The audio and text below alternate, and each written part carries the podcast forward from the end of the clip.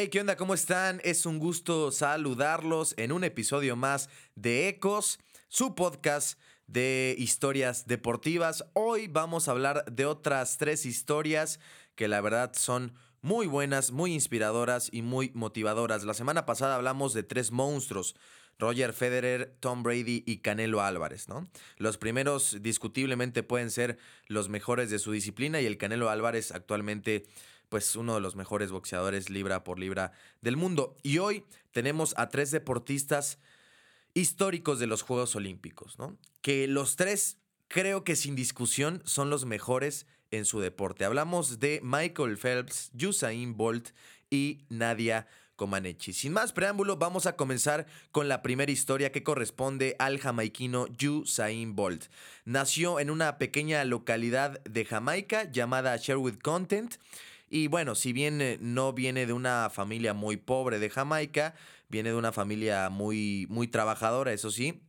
El primer deporte con el que eh, se familiarizó y se enamoró es con el cricket, un poco extraño. El cricket eh, por Asia, por esos países como Pakistán, la India, es el deporte más popular y tiene muchísimos seguidores porque sabemos que esos, esos países son súper poblados, ¿no? Y bueno, a, Usain Bolt le encantaba el cricket, pero practicaba cualquier deporte que se le ponía enfrente. Él siempre dijo que eh, estaba muy ligado al deporte desde pequeño. Pero aquí viene alguna de las enseñanzas que nos deja la historia de Usain Bolt. Hay una frase muy buena que dijo en alguna ocasión y, me gustó muchísimo. Eh, y, básicamente yo la, yo la centro, la idea la centro en prepárate para correr solamente 9 segundos. ¿Y a qué voy? Voy a lo siguiente. La preparación es esencial para cualquier cosa que hagamos. Sin ella, la seguridad y confianza se esfuman y aparecen los nervios y las inseguridades.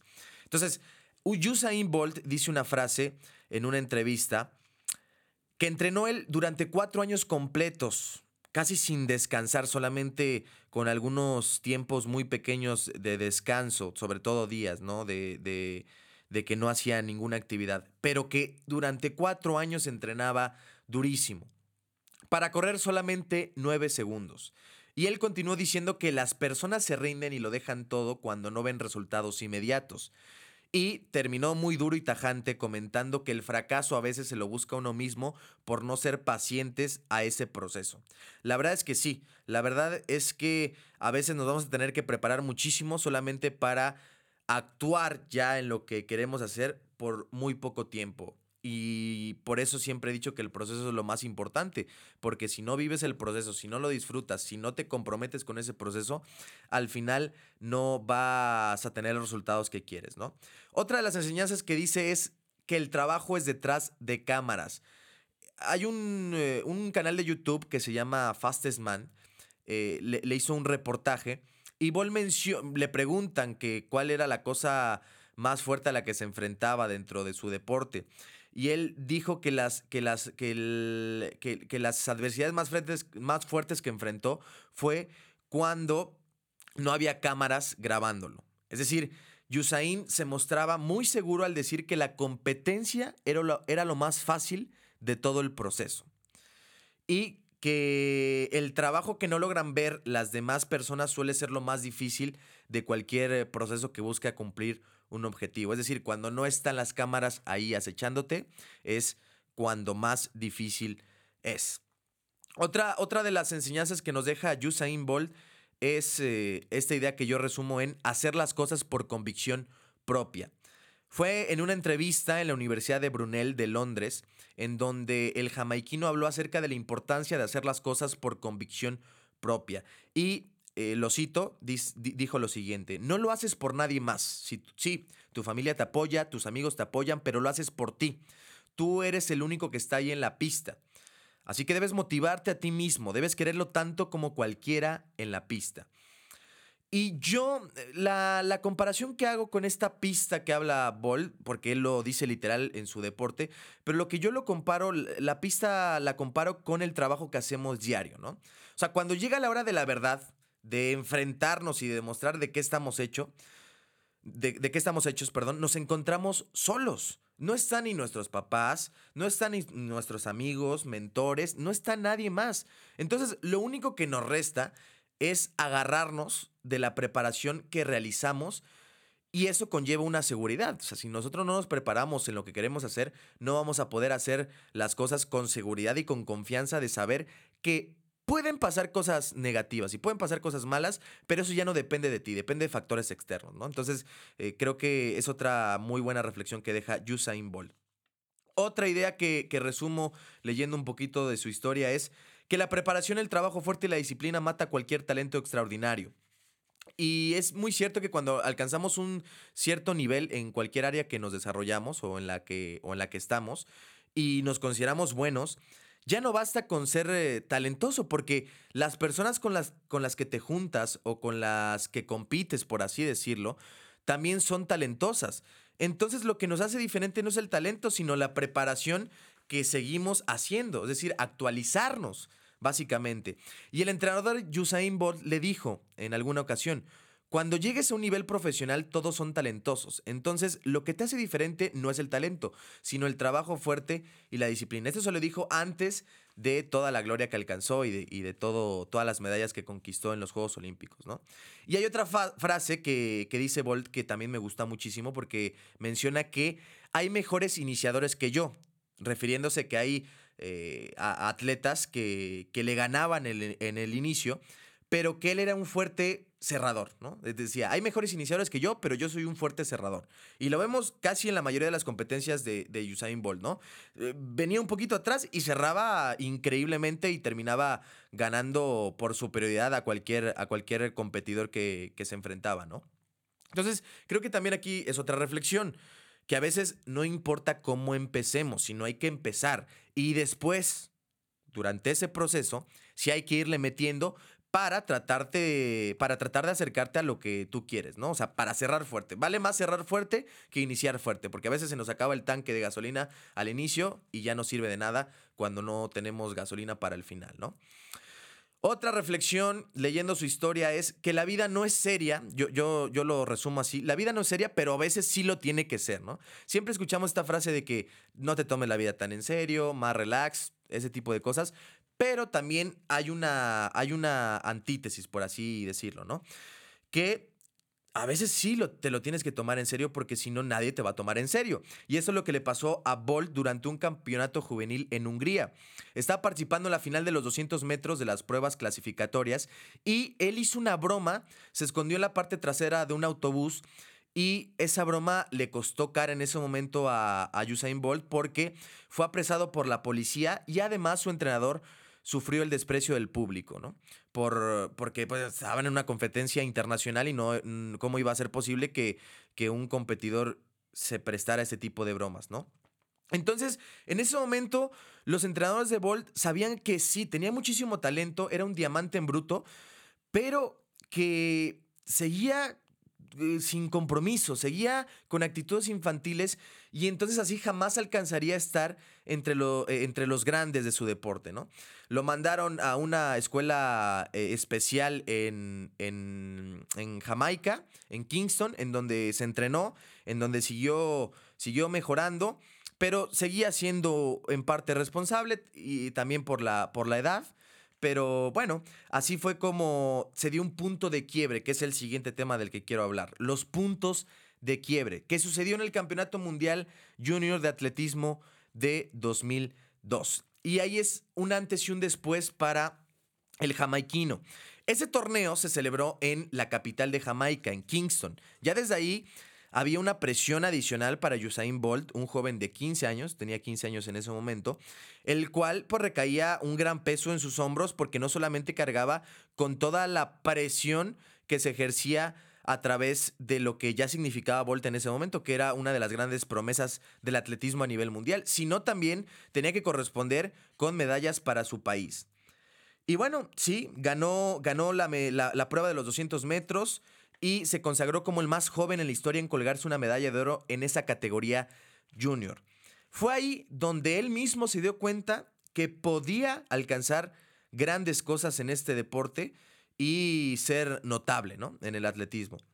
Entonces dejó la apatía atrás, dejó las bromas atrás, se concentró en ser un profesional dentro y fuera del tartán y fue ahí donde logró hacerlo de una manera excelente, ¿no?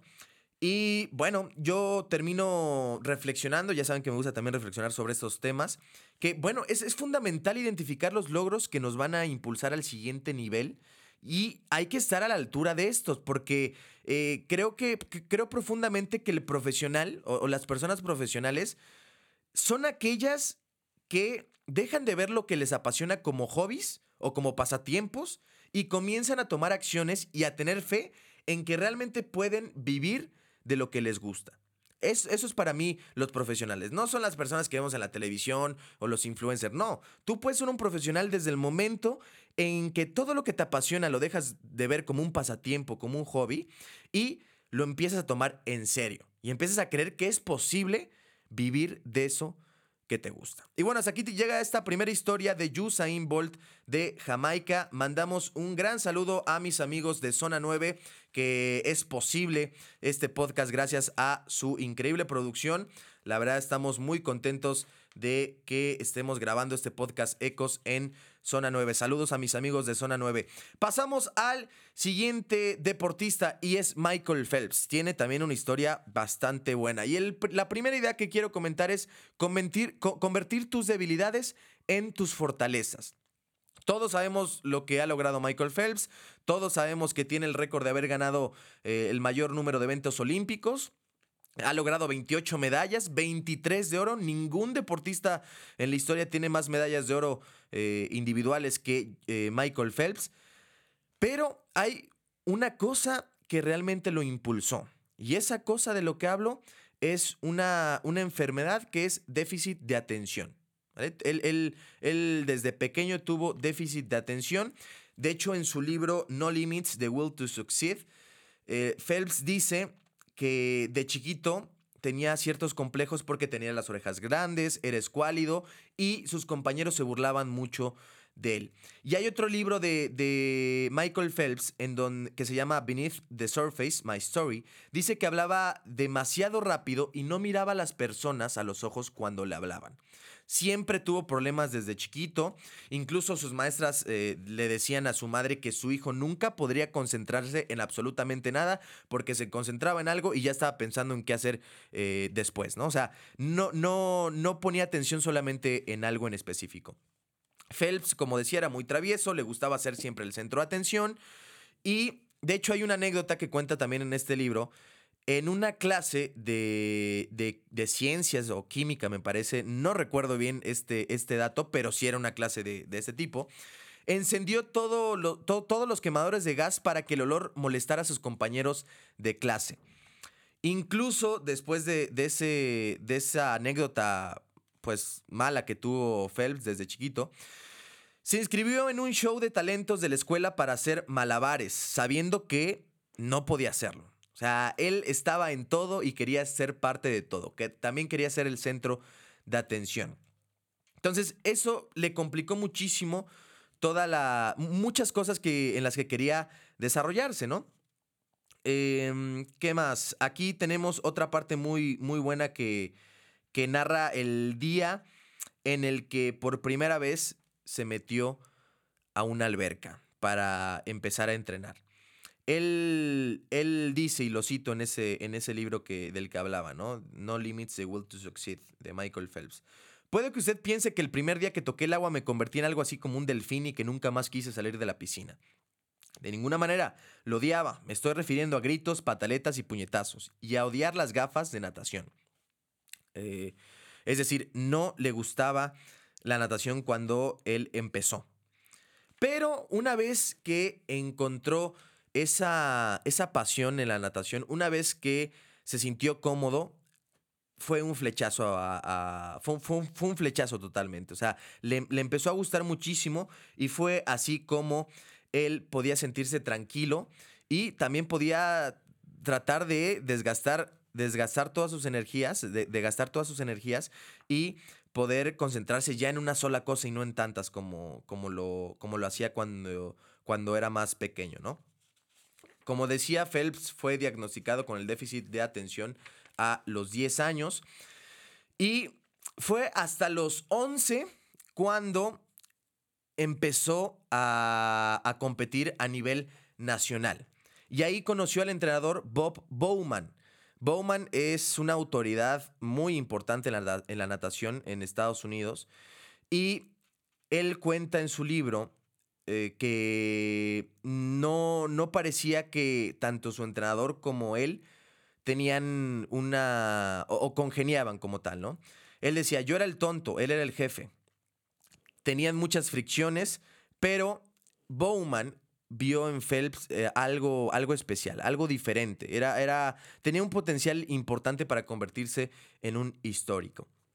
Él dice, Bob era muy franco acerca de mis talentos, mi actitud, mi concentración inconsistente y mis momentos de indiferencia y falta de determinación. También dijo que tenía una oportunidad que otros niños, que otros niños no tenían. Hay muchos artículos y incluso hay un documental de, de Michael Phelps sobre cómo es que su cuerpo es perfecto para nadar tiene todas las dimensiones perfectas para ser un nadador de élite. Pero también es algo muy importante que voy a comentar más adelante y que lo dijo un periodista deportivo en Estados Unidos, que es súper importante, el cual mencionaba esta parte de, de, Michael Phelps, ¿no? Él estaba, estaba, en un evento de la NBC, una, una de las cadenas más importantes en Estados Unidos, y Michael Phelps se apartó de todos y él se comió una pizza solo. Y entonces este periodista le, le, pregunta, Michael, ¿te comiste toda la pizza tú solo? Y él con una sonrisa, un poco tímido, dijo, sí, arrasé con ella. Recuerden también, es, fue un artículo muy popular y, y se viralizó demasiado, que Michael Phelps tenía una, una dieta de 12.000 calorías, ¿no? Ya después fue desmentida, sí, sí tenía una dieta de muchas calorías, pero no de 12.000, o sea, nadie, nadie, ningún atleta de profesional pudiera aguantar ese ritmo, a lo mejor un día sí, pero no, no consecutivos. Entonces, este, sabía, ¿no? Que, que, Michael Phelps comía demasiado. Después, continúa diciendo este periodista que los atletas olímpicos sí tienen que quemar muchas calorías y, y comer también, consumir demasiados carbohidratos, ¿no? A los 23 años Michael Phelps ya había logrado demasiados, demasiadas cosas. A los 15 años ya había participado en sus primeros Juegos Olímpicos en Sydney.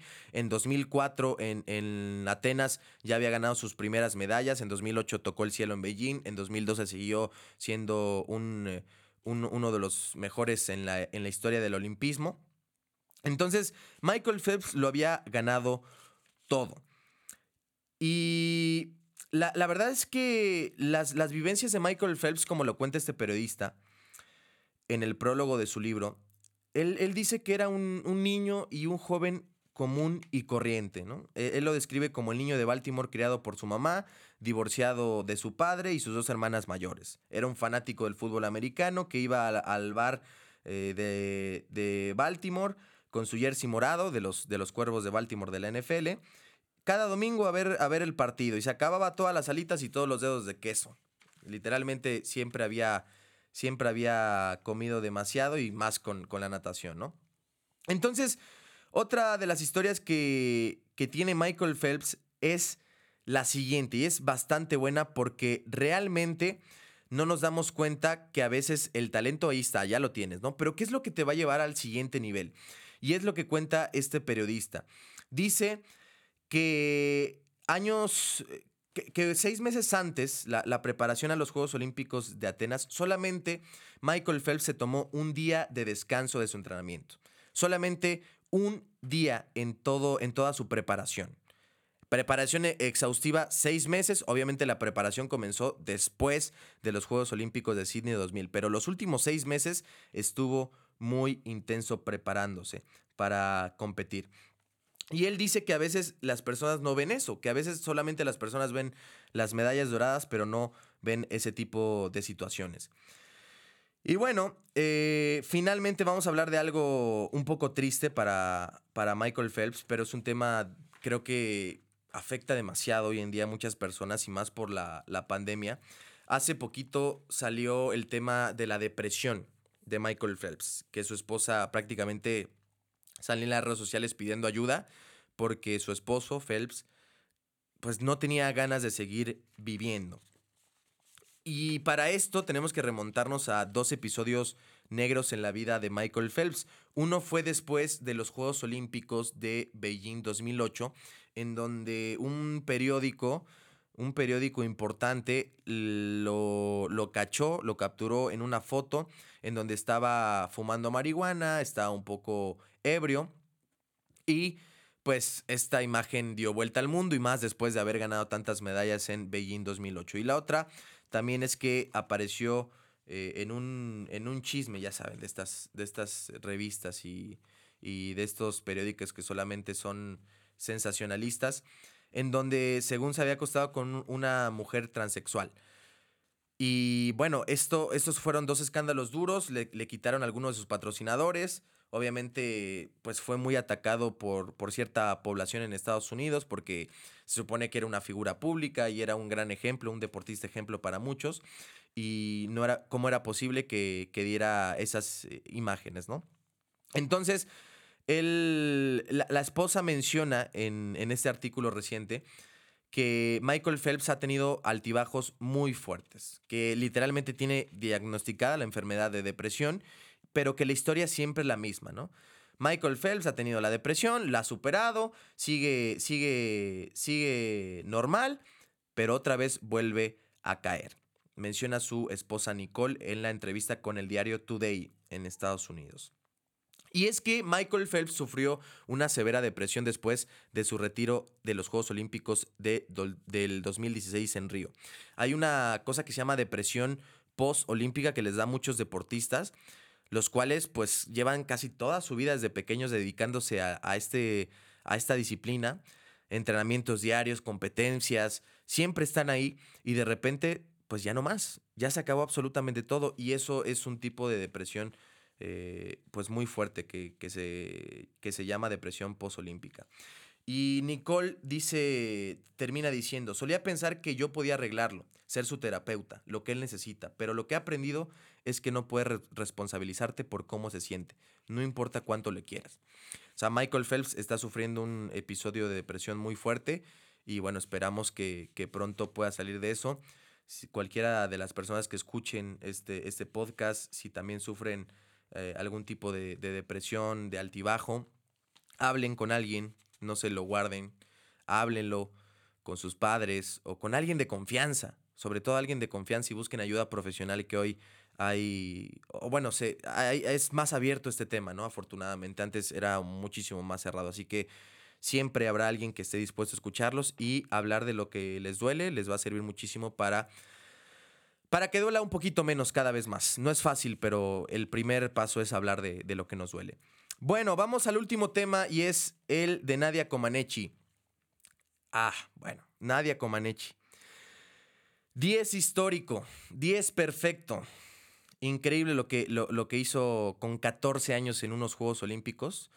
Fue en Montreal 1976. Ya a esa edad, a ver, recuerden qué estaban haciendo a los 14 años. Yo a los 14 años estaba en la secundaria, eh, no tenía ni idea de lo que iba a hacer. Me gustaba esto que estoy haciendo, pero no creía que me iba a dedicar a esto. ¿Qué estabas haciendo a los 14 años? Nadia Comaneci estaba teniendo un 10 perfecto en gimnasia, obviamente acompañada de un talento brutal y de, y de entrenamientos constantes, pero también tiene historia, una historia turbia que tiene que ver con lo político. Ahorita lo vamos a comentar. Nació en el 61, 1961, en Oneste, Rumania, un pueblito de 50 mil habitantes aproximadamente y con apenas seis años fue reclutada por Bela Caroli, eh, un, entrenador que vio en ella un talento especial desde pequeña. Y muchas veces se le criticaba a, este entrenador por las polémicas rutinas, por la alta exigencia que le hacía hacer a Nadia Comaneci cuando apenas era una, una niña, ¿no? Pero ella defiende a su entrenador y dice, yo hacía mucho más de lo que me pedía.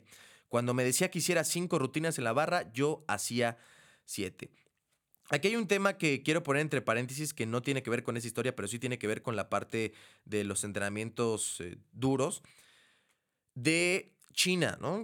Creo, creo que algunas personas que, que, van, están escuchando el podcast van, van a saber más o menos de lo que voy, pero en China preparan a sus deportistas olímpicos de una manera muy exigente.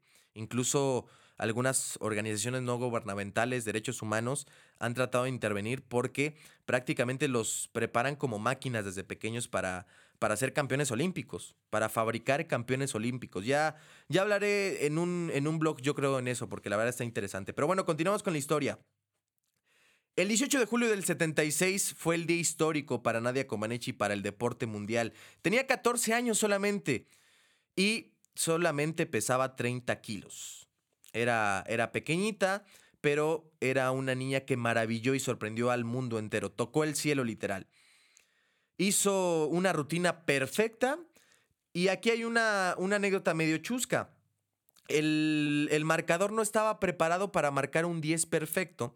Entonces, cuando terminó la rutina, el marcador mostró un 1. O sea, un 1. Entonces nadie se espantó. Imagínense una niñita de 14 años. Se espantó y dijo, bueno, tal mal lo hice. Ya después corrigieron y era un 10 perfecto. Obviamente lo había hecho increíble y todo el mundo se rindió a sus pies. Después eh, vinieron 6 10, seis dieces perfectos más. Imagínense, o sea, era, era una niña prodigio y ya estaba consagrada como una estrella a nivel mundial. Pero aquí viene lo, lo, feo, aquí viene lo, lo turbio y lo negro de la historia, que es cuando volvió a Rumania. En ese momento Rumania estaba gobernada por Nicolae, Nicolae que la convirtió en un instrumento político para su beneficio. Ya cuando regresó con tan solo 15 años, Nadia Comaneci ya le habían puesto una casa, ya tenía un gran coche y obviamente un sueldo garantizado por el Estado. También le, otorgaron, medallas y honores eh, en, su nombre por representar a Rumanía de una excelente forma, pero esto solamente era el comienzo de la pesadilla. Cuatro años más tarde, participó en los Juegos Olímpicos de Moscú del 80 y siguió acumulando éxitos como tal. Dos oros más, dos platas más, pero la prensa la había catalogado esa presentación como un fracaso, porque ganó dos platas, imagínense. Era duro para una, seguía siendo una niña ya de, de 18 años, pero era una niña todavía y con 18 años jugó sus últimos Juegos Olímpicos. Solamente con 18 años se, retiró.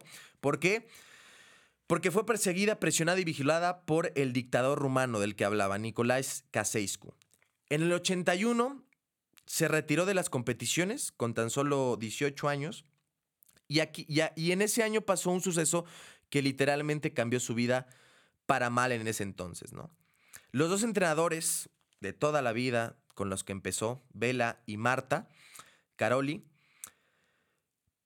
se fueron, se fueron de Rumanía porque no aguantaron más el régimen comunista de Nicolai. Se fueron a Estados Unidos, Nadia, Nadia, Nadia pues siguió en Rumanía hasta que en 1989 optó por, por huir.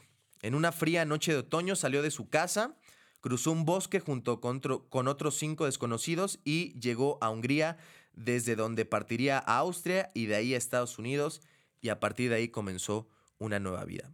Básicamente tuvo que partir de su país por el régimen y empezar una nueva vida en otro país y pues se retiró muy joven, pero con eso le bastó para ser una de las mejores 10 deportistas, deportistas eh, olímpicos de la historia no hay más.